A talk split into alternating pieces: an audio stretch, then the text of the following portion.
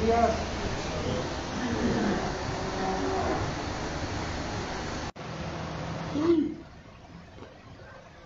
¿Qué tal? ¿Me escuchan bien? Sí. No, pues muchas gracias, hermano, por orar por, por este tiempo, por, por este, esta voz, que, que Dios la use y que, que seamos todos bendecidos por Dios. Entonces, permítanme orar. Vamos a orar. Padre, gracias por este gran privilegio que tú nos das de sentarnos ante tu palabra, revelaciones que tú has dejado a través de la historia para que nosotros seamos reafirmados por ella, Señor. Úsanos, Padre, en esta hora. Háblanos, guíanos, danos ojos, corazones dispuestos a creer y obedecer y a estar confiados en ti. Muchas gracias te damos en el nombre de tu Hijo Jesucristo. Amén. Bueno, eh, estamos en Segunda de Tesalonicenses. Por favor, abran sus Biblias en el capítulo 2. Y la sección que tomaré el día de hoy será a versículo 13 al 17. Unos cuantos versículos, pero que están llenos de, de verdades gloriosas que a veces temo no poder hacer justicia, pero confiemos en que Dios puede hacer esto. Puede imprimir estas realidades gloriosas en nuestras vidas para ser animados, reafirmados y consolados eternamente. Entonces, si están ahí, segunda de Tesalonicenses, capítulo 2, versículo 13 al 17.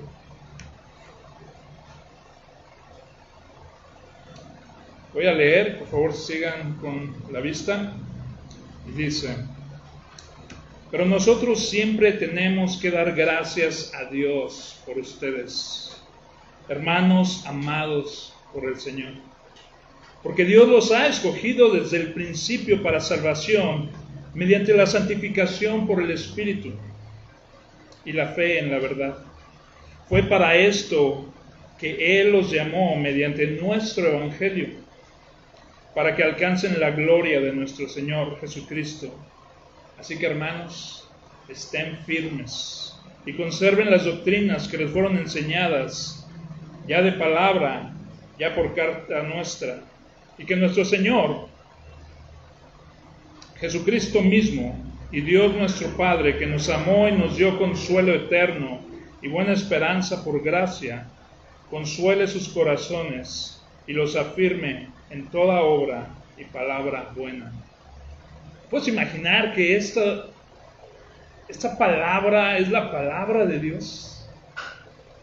Estos, estas ideas, temas, conceptos, Dios los ha decidido guardar. En un momento fueron dados a un grupo en específico, la iglesia de Tesalónica, pero que ahora también Dios en su plan eterno quería que tú en esta mañana lo escucharas.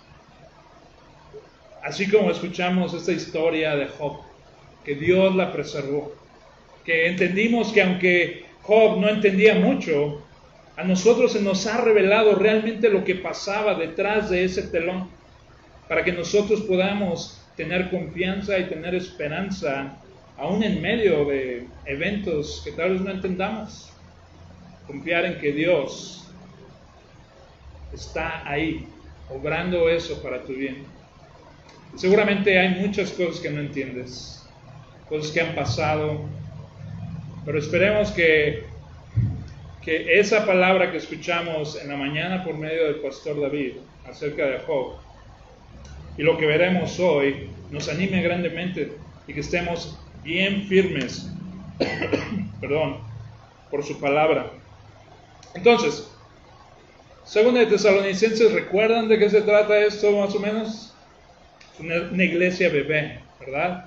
Hubo una primera carta y Pablo estaba muy preocupado por esta iglesia, ellos tuvieron que salir rápidamente de ahí, no estuvieron mucho tiempo y estaban preocupados que el tentador los hubiera tentado, que la persecución que, que, se pudiera generar por la cultura en la que vivían los hubiera hecho tirar la toalla. Para gran sorpresa, Timoteo regresa con buenas noticias, ¿recuerdan? Ellos están firmes, que ellos aman a los hermanos, aman a Pablo y ese equipo misionero. Y aquí tenemos una segunda carta porque se tocaron varios temas que parece que como que no se entendieron bien. Y vimos al pastor David hablar acerca del infierno, ¿verdad? Algo que tal vez no es muy, muy común escuchar, pero que es muy importante. Se hablaron de eventos que pasarían antes de la venida del Señor, porque ese era un temor que había, ¿no? que, ya había venido el Señor, que ese gran día que esperaban vino y se lo perdieron. Y Pablo enseña que no es así, que hay eventos que tienen que pasar primero, antes de que venga ese gran día, antes de que venga el rapto.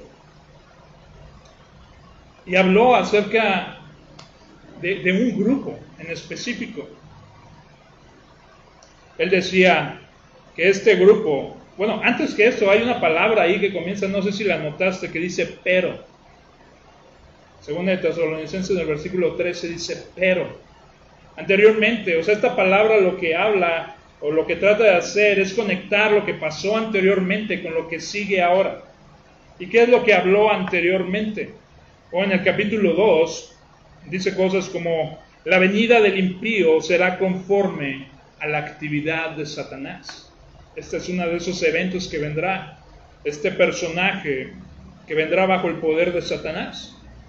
Dice, con todo poder y señales y prodigios mentirosos y con todo engaño de iniquidad para los que se pierden, porque no recibieron el amor de la verdad para ser salvos. Entonces aquí está hablando en, esa parte acerca de este individuo que tendrá un poder para engañar a un grupo de personas. Y este grupo de personas creerán esa mentira y al final serán juzgados junto con ese personaje. Esos que no creen en la verdad, sino se complacieron en la iniquidad. Entonces, eso es lo que pasó anteriormente. Pablo estaba hablando de este individuo y este grupo que caería bajo ese poder engañador y que su, su final de ellos sería un final no muy bonito. Y a veces no podemos, así como tomar esa información, esa revelación e imaginarnos ese gran engaño y ese gran destino. El Señor Jesús hablaba de que hay un camino que parece bueno al hombre, pero que lleva a la destrucción. Que hay un sistema en este mundo que quiere engañar y destruir, que se revela contra todo lo que representa a Dios, contra lo divino. Y ese es ese grupo de personas del que estuvo hablando. Pero ahora después de Pablo estar apuntando hacia esos eventos futuros y esas personas que serían engañadas, el cual su fin es destrucción, se voltea y dice, pero. Y ahora va a hablar a un grupo distinto. Y este grupo se trata, los tesalonicenses y todos aquellos que han creído en el testimonio de los apóstoles. Y dice, pero.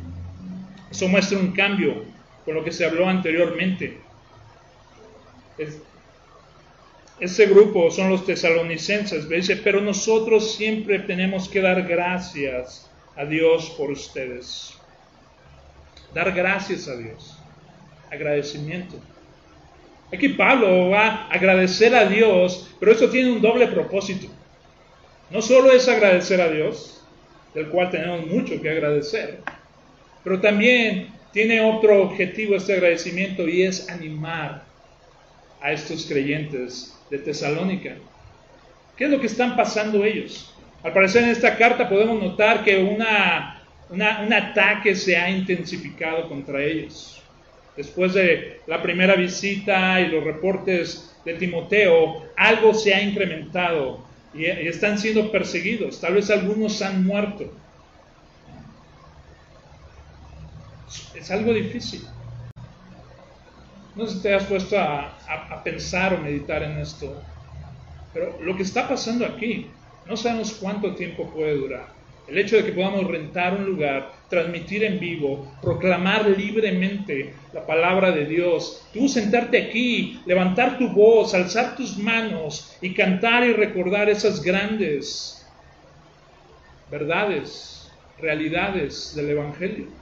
No sabemos cuánto vaya a durar esto. Puede ser poco, puede ser mucho, pero lo que quiero que pienses es de que somos, tenemos esta libertad por un tiempo la cual los, los tesalonicenses no tenían.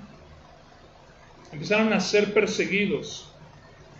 Y sabemos que detrás de esto, al igual como Job, cuando todas estas calamidades vinieron a su vida, sabemos que la gente que los trae es el enemigo de Dios.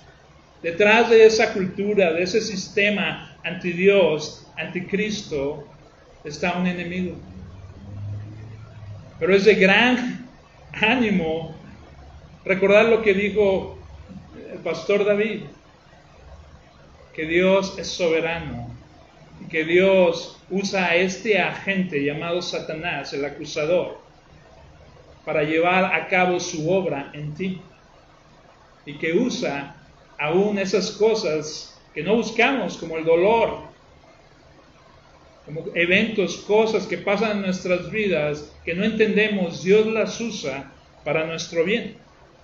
Pero lo que vemos es aquí a Pablo dar gracias a Dios y es algo que vemos constantemente en él. Él da gracias a Dios por los creyentes. Y si te pones a ver las cartas de Pablo, constantemente da gracias a Dios. Hace unos días estuve leyendo esa parte de la Biblia donde está Jesús y es invitado por un fariseo a comer, a cenar. Pero sabes que estos hombres siempre tenían ahí un plan contra Jesús. En este lugar está sentado Jesús o acostado como acostumbraban comiendo y de repente entra una mujer y se tiende a los pies del maestro. Y con sus lágrimas, su cabello, perfumes, empieza a limpiar sus pies. Mientras esto sucede, esta mujer que está totalmente agradecida con, Jesús, en el corazón de este fariseo, se empieza a dar una conversación.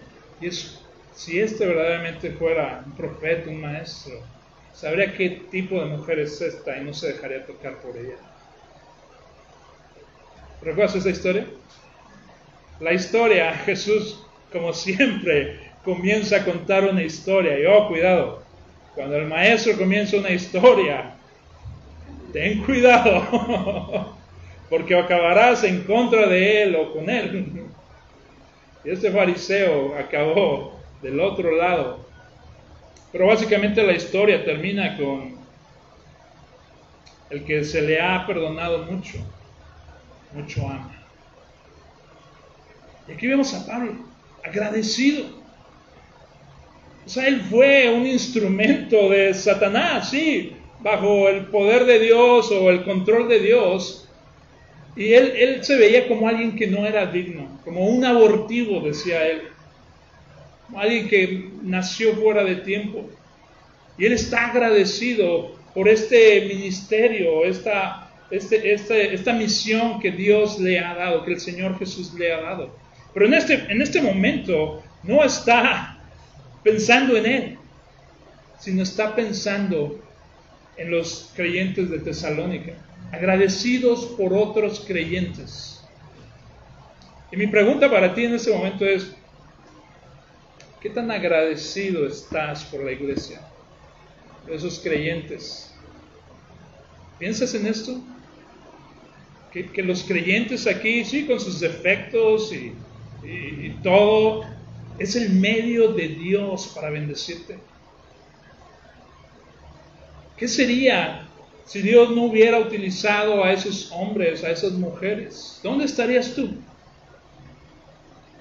¿Dónde estaría tu familia? ¿Te has puesto a meditar esto? ¿Das gracias a Dios por la iglesia? Es algo que constantemente Pablo hacía. Pero lo hacía de doble forma. Sí, estaba agradecido por ellos. Estaba maravillado que creyentes que, que no pasó mucho tiempo con ellos se podía evidenciar el poder de Dios, que se mantenían firmes, que su fe y su, su amor y su esperanza se manifestaba, que en todos lados se oía de la fe de ellos. Sí, eso le maravillaba a él, pero lo que quería él era que ellos escucharan, hey, damos gracias a Dios por ti. Y quiero animarte. Tal vez no sé si lo has hecho o no, pero di eso. Habla con esos miembros, con, esos, esos hombres y mujeres de Dios, con la iglesia, y déjales saber qué tan agradecido estás con Dios por ellos. Será de gran ánimo para ellos. Entonces, Pablo da gracias a Dios por ellos. Tiene el objetivo de animar a los tesalonicenses. Y él dice, comienza, sigue con una frase y dice, hermanos amados por el Señor. Hermanos amados por el Señor. Cuando ves, cuando tratas, cuando hablas, cuando interactúas con otros creyentes aquí en la congregación o en otras congregaciones, ¿qué tanto piensas en esos términos? De que él, ella, ese hermano que está a tu lado, adelante, atrás de ti, es tremendamente amado por el Señor. A veces pasa que, que tal vez ese hermano dice algo que tal vez no debió haber dicho. No teman, estén firmes. Tal vez ese hermano o esa hermana dice algo o hace algo Tal vez no era su objetivo, ¿no? hacerte sentir mal, pero lo hizo. Y a veces nada más queda eso para que tu corazón se encienda en enojo, en ira, que pierdas tu paz en ese momento. Y olvidamos que esa persona es el amor eterno de Dios. Dios ha, ha decidido depositar su amor en esa criatura. Cuando experimentes eso, esas emociones que quieren arrancar cabezas o desgreñar, piensa en eso. Esa persona es amada por el Señor Jesucristo. ¿Te atreverías a acusar a alguien por el cual el Señor Jesucristo dio su vida? Hay una parte, ¿no? Donde Pablo habla de eso. ¿Quién nos condenará? ¿Quién nos acusará? Cristo es el que murió. ¿Quién se atrevería a decir algo en contra de los escogidos de Dios? Cuando el Señor mismo dio su vida para redimir. Esa canción que vimos hace rato, ¿no? De que Dios siendo omnipresente, omnisciente dice, Dios siendo omnisciente, o sea, el que lo sabe todo, el que sabe cada motivación de tu corazón, cada pecado, cada cosa que tú piensas que, nadie sabe que está oculta, Dios la sabe todo. De Él no se esconde nada. Y Él decide perdonar, tomar tu culpa, tu pecado, y ponerlo en el fondo del mar. Y no, no tomarlo como algo en contra tuya. este amor. Me gustaría poder entender más. en este, en este momento quedar aquí llorando, ¿no? De rodillas, ¿no? Agradeciendo por ese gran amor. Pero a veces no, a veces no, no podemos ver el peso, la gloria del amor de Dios en Cristo Jesús por nosotros. O sea, en su totalidad. De hecho, eso es lo que nos va transformando. Es lo que hace que seamos agradecidos como esa mujer que lavó los pies del Maestro Jesús, su sacrificio por nosotros. Pero déjame recordarte en este momento que si estás en Cristo Jesús, Eres grandemente amado por el Señor Jesucristo, por el Padre. ¿Puedes entender eso? Este amor inmenso que, no te va a restregar nada en tu, casa, en tu cara por lo que hiciste o por lo que vas a hacer. Eres perdonado, eres aceptado, eres grandemente amado. ¿Hasta qué punto? Hasta que Dios hizo un plan eterno de redimirte, de comprarte, de perdonarte a costa de la vida de su Hijo Jesucristo. Un gran amor. Eres grandemente amado. De hecho, lo que quiere hacer Satanás es que no creas eso. Es que creas, que interpretes los eventos que pasan en tu vida como tal vez Dios no me ama. Tal vez Dios no es como creía. ¿Por qué permite que pasen estas cosas? ¿Por qué me permitió que yo sufriera de esa forma? Es lo que quiere que Satanás creas. Y no sé qué tanto pones atención a tus pensamientos. Porque básicamente tus pensamientos son creencias. Y esas creencias son por las que te mueves. Esas creencias impulsan tus decisiones. Esas creencias te hacen buscar esperanza, tal vez en lugares donde no la hay. Pon atención a las cosas que te dices a ti mismo. Y, y Pablo va a hablar acerca de esto, que son las cosas que nos dan firmeza en la vida cuando todo parece irse abajo. Pero Pablo no solo les anima con recordarles que son amados, Pablo pasa a recordarles con más detalle cómo se expresó ese amor de parte de Dios a ellos. Y esto me llamó mucho la atención porque cuando el pastor David estaba hablando acerca de Job, él apuntaba a eso, que Job no sabía lo que estaba pasando. Nosotros tenemos más información de la que tenía Job. Y, nos muestra, es como si las, las, las puertas del cielo, las cortinas del cielo se abrieran y nos dejaran ver detrás qué realmente está pasando. Y realmente eso es lo que hace la escritura, es la revelación de Dios, te deja ver cosas que pasaron donde otros ojos humanos no las vieron. Y es lo que va a hacer Pablo aquí. Eso es lo que quiere que los tesalonicenses sepan, porque recuerda, quiere animarlos. Y una de estas cosas es, Dios los escogió desde el principio para salvación. Dios los escogió.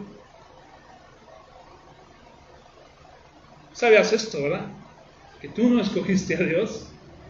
¿Sabías? Yo recuerdo cuando escuché eso. Yo no, pues, ¿cómo no? yo, yo levanté mi mano. Yo pasé ahí adelante y lloré, y no solo una vez, como varias veces. Yo escogí a Dios.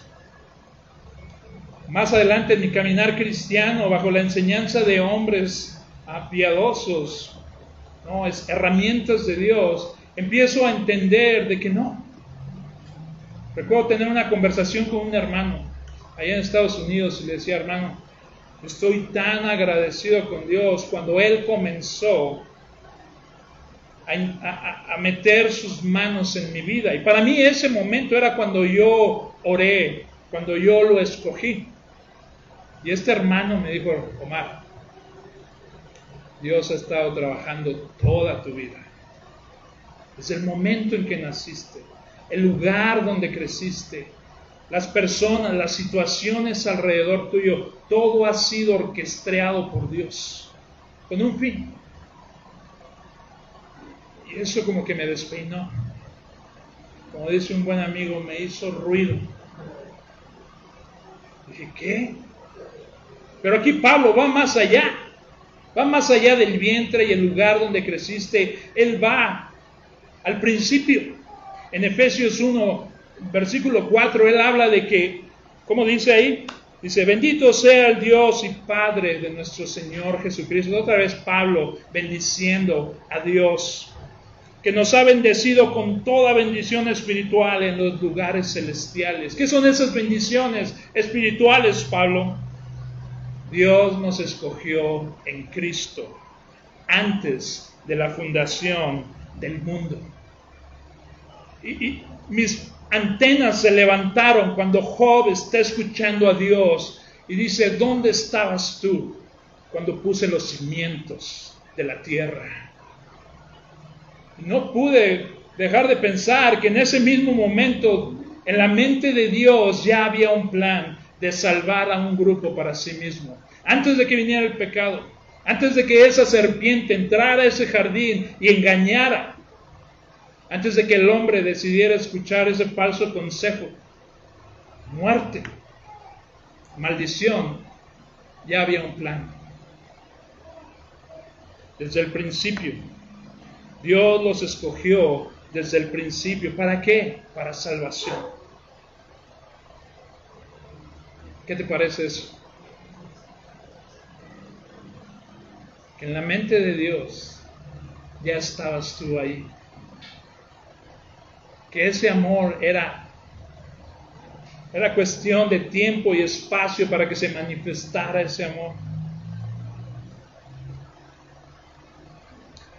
una vez platicando con un amigo respecto a estas cosas, de la elección de Dios, de la predestinación, Pablo habla en esa carta a los romanos acerca de esto y es, es, es una doctrina amada y no aceptada por algunos, de que Dios escoge a unos y rechaza a otros. Y recuerdo haber estado platicando con, con un amigo respecto a estas cosas, acerca de la elección antes de la fundación del mundo. Antes de que Dios dijera, hágase la luz, y fue la luz. Antes de eso, ya estaba este plan en la mente de Dios. Y platicando con este amigo, él me decía, bueno, no, es que mira, Dios, pues Él sabe todo, ¿no?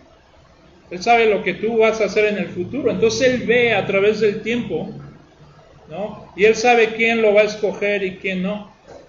Y en base a eso, escoge a unos y no a otros. Pero lo que vemos en las escrituras no es eso. Vemos cosas como estos hermanos, Jacob y Esaú, ¿se llama el otro? Y dice la escritura que antes de que hicieran el bien y el mal, Dios escogió a uno y aborreció al otro. Y esto era para que se viera que, que es de que Dios tiene misericordia y no por algo que nosotros hayamos hecho. Entonces vamos a pensar que Dios te ama, que Dios te escogió para salvación y que no tiene nada que ver con lo que tú has hecho. Que lo único que tú has aportado, lo único que yo he aportado a esta fórmula es nuestro pecado, nuestra rebeldía contra Dios. Que Dios perdona castigando a su hijo obediente para declararte santo, justo. Grandes verdades del Evangelio. En amor nos predestinó para adopción como hijos para sí mediante Jesucristo, conforme a la buena intención de su voluntad, para alabanza de la gloria de su gracia que gratuitamente ha impartido sobre nosotros en el amado. Somos salvos por gracia. Esto es Pablo lo que les está recordando a los tesalonicenses en medio de la persecución, en medio de este caos. ¿Y qué está pasando? Falsa enseñanza está entrando. Oh Dios, nos ha dejado, nos ha olvidado. Y Pablo dice, no, ustedes son grandemente amados por el Señor. Él los predestinó desde el principio para salvación.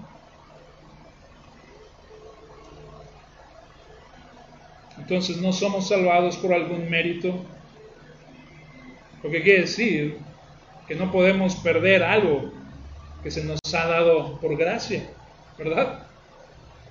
Si no hay mérito alguno por el cual fuiste perdonado, pues tampoco hay algo por lo cual puedas perder ese regalo, esa salvación. La vida eterna es un regalo de Dios, un regalo inmerecido. Y es lo que dice Pablo ahí en Efesios, dice, porque por gracia ustedes han sido salvados por medio de la fe. A lo que Dios usa es la fe para salvarte. Y luego dice, y esto no procede de ustedes. Esto fue de gran descanso para mi alma un día. Porque yo constantemente ponía mi eficacia o, que Dios me amaba en base a lo que yo hacía o no hacía. O sea, el Evangelio no estaba en mi radar. Yo tenía una relación con Dios en base a mis méritos. Y ese no es un lugar bueno para estar. Constantemente experimentarás esta, estos pensamientos que, que te condenan. O sea, tu misma carne, el enemigo, todo te condena. Y recuerdo haber escuchado esto, que yo era salvo por la fe. Pero no entendí eso y entonces empecé a, a, yo pensar en, no, yo tengo que fortalecer mi fe, yo tengo que, yo, yo, yo, yo. Y después leí esa parte que dice, y esta, la fe, no proviene de ustedes, es un regalo de Dios, la fe. Esto no procede de ustedes, sino que es don de Dios, no por obras, para que nadie se gloríe, porque somos hechura suya, creados en Cristo Jesús para hacer buenas obras. Y aquí nace un paréntesis rápidamente. ¿Somos salvos por obras? Tenemos un amigo que dice sí. Cuando escuché eso, ¿cómo que sí? Dice, bueno, pues somos salvos por la obra de Jesús, ¿verdad? Y después de que hemos sido salvados, algo que empieza a evidenciarse en este pueblo que ha sido redimido son buenas obras. Las buenas obras evidencian si tu fe realmente es una fe salvífica. Y es lo que dice aquí. Dice, somos hechura suya, creados en Cristo Jesús, para hacer buenas obras, las cuales Dios preparó de antemano para que anduviéramos en ellas. Y esto muestra el gran amor de Dios en Cristo Jesús. Es la vida eterna a quien, Él quiera darla.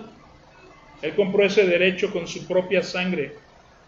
Y, aquí puse este texto pensando en esto, de que no hay nadie que te pueda, que te pueda condenar. No hay nadie. ¿De quién acusará a los escogidos de Dios? Dios es el que justifica. ¿Quién es el que condena? Cristo Jesús es el que murió. Entonces, en ese tiempo, cuando pase lo que tenga que pasar en tu vida, cuando sientas que el, que el tapete debajo de ti se empieza a sacudir, cuando empiezas a tener falsas creencias acerca de Dios, de Cristo, mantente firme en la palabra de Dios. No hay nadie que te pueda condenar. Cristo es el que murió, más aún el que resucitó. ¿Recuerdan? ¿Cómo sabemos que realmente el sacrificio de Jesús fue agradable, fue suficiente para perdonarte? La resurrección. La resurrección. Y que tal como Jesús resucitó, así también nosotros resucitaremos. Y los que estemos vivos, cuando venga Él, seremos tomados juntamente para recibirlo en las nubes y estar para siempre con Él. Para siempre. O sea, no te acostumbres a este tipo de vida, a este sistema, a los valores de este mundo, porque todo lo viejo va a pasar. Viene lo nuevo. Y los primeros frutos de eso nuevo es la iglesia, los creyentes, los que han recibido el testimonio de Cristo, los que no son engañados por el hombre de pecado, los que no son atraídos por las cosas del mundo. Esta salvación es mediante la santificación por el Espíritu y la fe en la verdad. Aquí Pablo enseña, le recuerda los medios, la mecánica de cómo Dios los salva. Y es por medio del ministerio, de la obra del Espíritu Santo. Recuerdo haber estado hablando con una, una persona que estimo allá en la Ciudad de México. Y esta persona, yo empecé a hablarle acerca de, cómo a través de, la, del nuevo pacto pasa algo totalmente distinto. Un nuevo pacto. Una, una, nueva, una forma distinta en la que nos relacionamos con Dios. Y que lo que la ley no podía hacer en nosotros, ahora Dios lo hace por medio del nuevo pacto. Y los profetas hablaban de ese nuevo pacto que Dios haría con su pueblo, que pondría su espíritu en ellos. ¿Recuerdas? La presencia de Dios estaba en un tabernáculo, en un templo. Ahí estaba la presencia de Dios. Pero después vemos a Pedro hablando de que Dios ya no hace su morada ahí, sino su morada ahora es entre los hombres que nosotros somos piedras vivas que formamos un templo en el cual la presencia de Dios, el Espíritu de Dios habita y que el ministerio del Espíritu haría en nosotros, circuncidaría nuestro corazón y podríamos llevar a cabo lo que no podíamos en el otro pacto. Entonces yo hablaba con esta persona acerca de que Dios mismo está habitando en nosotros. Ahora podemos el poder del pecado ha sido roto. Ahora tenemos el poder del Espíritu y así como Jesús era llevado por el Espíritu para hacer cosas, así también nosotros. Entonces, recuerden ese, obviamente lo recuerdan, ¿no? Jesucristo, el Señor, muere en una cruz. Muere en una cruz. ¿Qué es lo que pasa con los discípulos de Jesús? Pasan un tiempo de confusión, de miedo, de tristeza, de desilusión. Están ahí escondidos con temor hasta que llega esa gran mañana, esa mañana de resurrección, donde Jesús se levanta victoriosamente y después empieza a parecerse a los discípulos. Y me puedo imaginar el gran cambio que hubo en ellos. No sé qué empezaron a pensar, pero dijeron, oh no, sí es Él, resucitó, va a traer el reino, el imperio romano va a ser quitado. No sé qué tipo de ideas vinieron en su mente. Pero estas ideas de gozo y de esperanza prontamente fueron turbadas con las palabras de Jesús cuando les dijo, es necesario que me vaya. ¡Ah! ¿Qué? Acabas de resucitar, ¿cómo que nos vas a dejar? Pero esto les conviene. Porque si me voy, ¿recuerdan quién vendrá? El consolador. Jesús hablando a sus discípulos de que lo mejor para ellos no es que Él se quedara entre ellos, sino que Él se fuera, porque vendría uno como Él, que tomaría de las cosas de Él para dárselas a ellos no hablará de, sí mismo, sino hablará de mí. Y ese ministerio del Espíritu Santo. Dice, pero cuando Él, el Espíritu de verdad venga, los guiará toda la verdad. Porque no hablará por su propia cuenta, sino que hablará todo lo que oiga y les hará saber lo que habrá de venir. Él me glorificará porque tomará de lo mío y se lo hará saber a ustedes. Todo lo que tiene el Padre es mío. Por eso dije que Él toma de lo mío y se lo hará saber a ustedes. Entonces, ¿cómo son salvas las personas? Bueno, alguien va, predica el mensaje del Evangelio y ellos responden y su vida comienza a cambiar. Así se ve desde afuera, ¿no? Pero realmente lo que pasa adentro es que esas personas y tú recuerdas esto, no tenías la capacidad de responder o de buscar las cosas de Dios. Buscabas otras cosas que te traían satisfacción.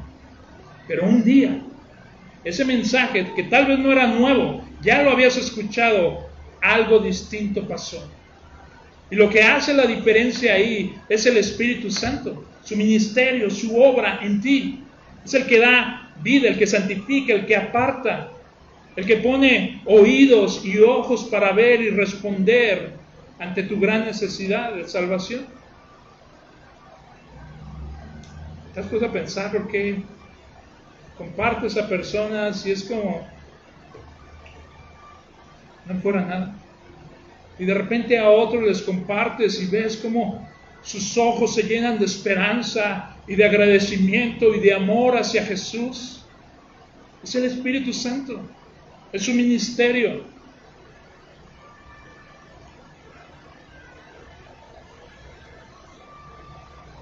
El ser recordado de esas grandes realidades futuras, pero que ya han comenzado, de cómo Dios nos escogió, de cómo Dios nos destinó para salvación, de cómo el Espíritu Santo es el que ha estado involucrado en tu vida todo el tiempo, que no eras tú totalmente, sino que era el Espíritu Santo haciendo su obra en ti, dándote fe y esperanza y amor hacia el Señor Jesucristo.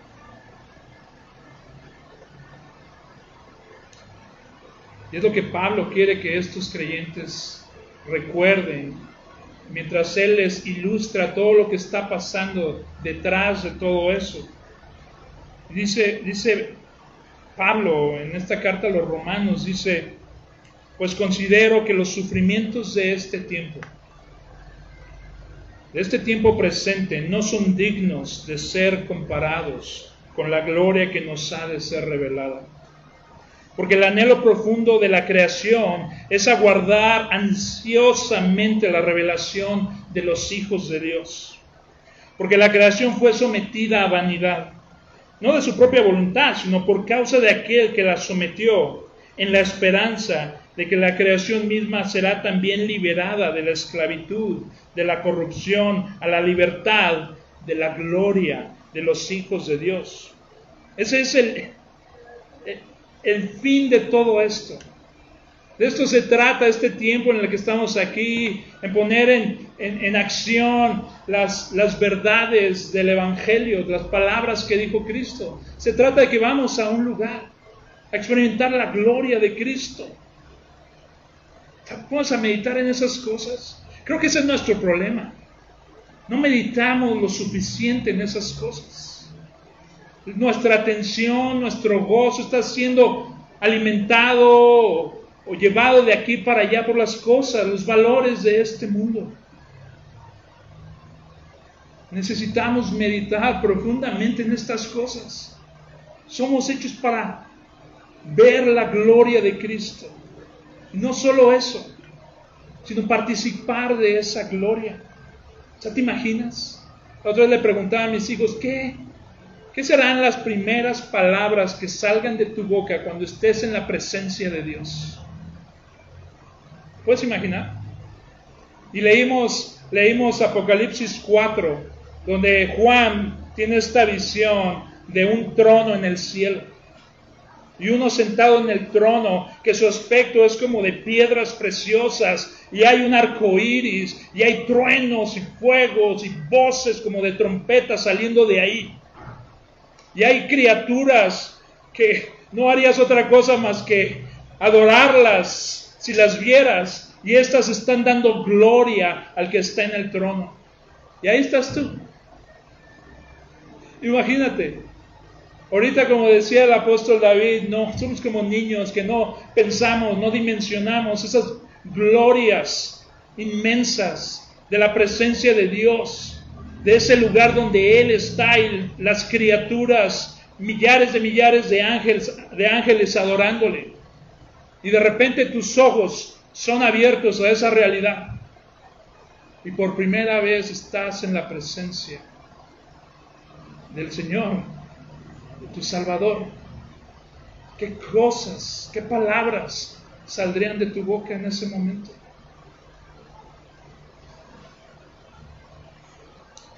Pablo quiere que estén firmes y que conserven las doctrinas que le fueron enseñadas de palabra y por carta. ¿Recuerdas en el jardín del Edén? Había dos consejos. Rápidamente para terminar. Ya mero llegamos. Ánimo. Están Adán y Eva en este jardín. Todo lo que gobierna en la creación es el consejo de Dios. Todo es bueno hasta que viene este otro consejo, la serpiente. Y ahí está Adán y Eva.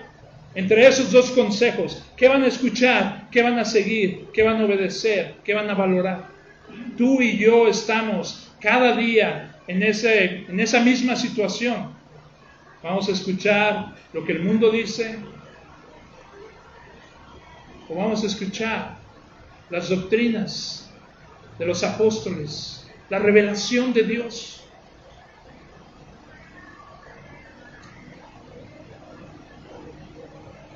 ¿Qué grupo serás tú? Este primer grupo son esos que siguen al impío, que están bajo la actividad de Satanás, que son engañados fácilmente. El otro grupo son los que se mantienen firmes por medio del testimonio de los apóstoles, las doctrinas de Cristo.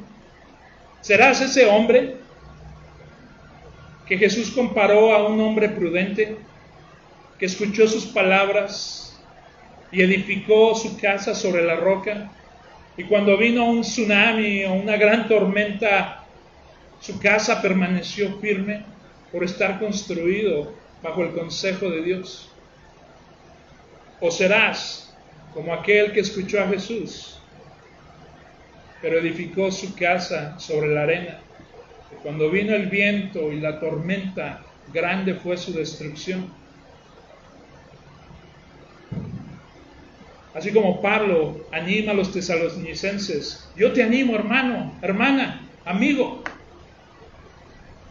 a que pienses profundamente en estas cosas, acerca de tu elección para salvación, acerca de la obra poderosa del Espíritu Santo dentro de ti.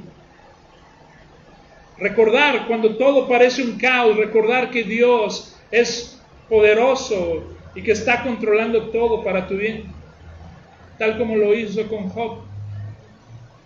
Tal vez no recibas las respuestas que crees necesitar, pero lo que necesitas es saber que puedes confiar en el Señor Jesucristo. Para terminar con nuestro tiempo, déjame, déjame leer esto a, a forma de oración, tal como Pablo lo hizo por la iglesia. Escucha esto.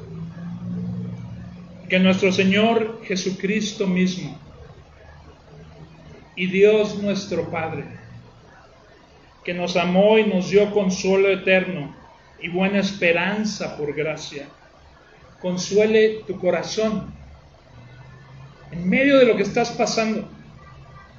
Tú sabes, Él sabe, Él puede consolarte consuele tu corazón y te afirme en toda obra y palabra buena.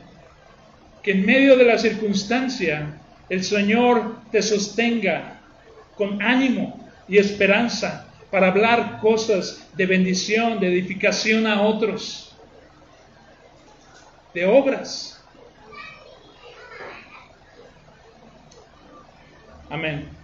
Vamos a orar. Padre, gracias por tu palabra, gracias por, por guardar esto para nosotros. Te pido que, que tu espíritu lo use, que seamos animados, consolados, que podamos tener palabras de, de vida para otros mientras las consideramos para nosotros. Que nuestra fuerza no mengue cuando las cosas que desaniman a los que no tienen esperanza vengan a nosotros que, se vea que es tu poder y tu obra la que sostiene a tu pueblo. Te doy gracias, Padre. En el nombre de tu Hijo Jesús oro. Amén.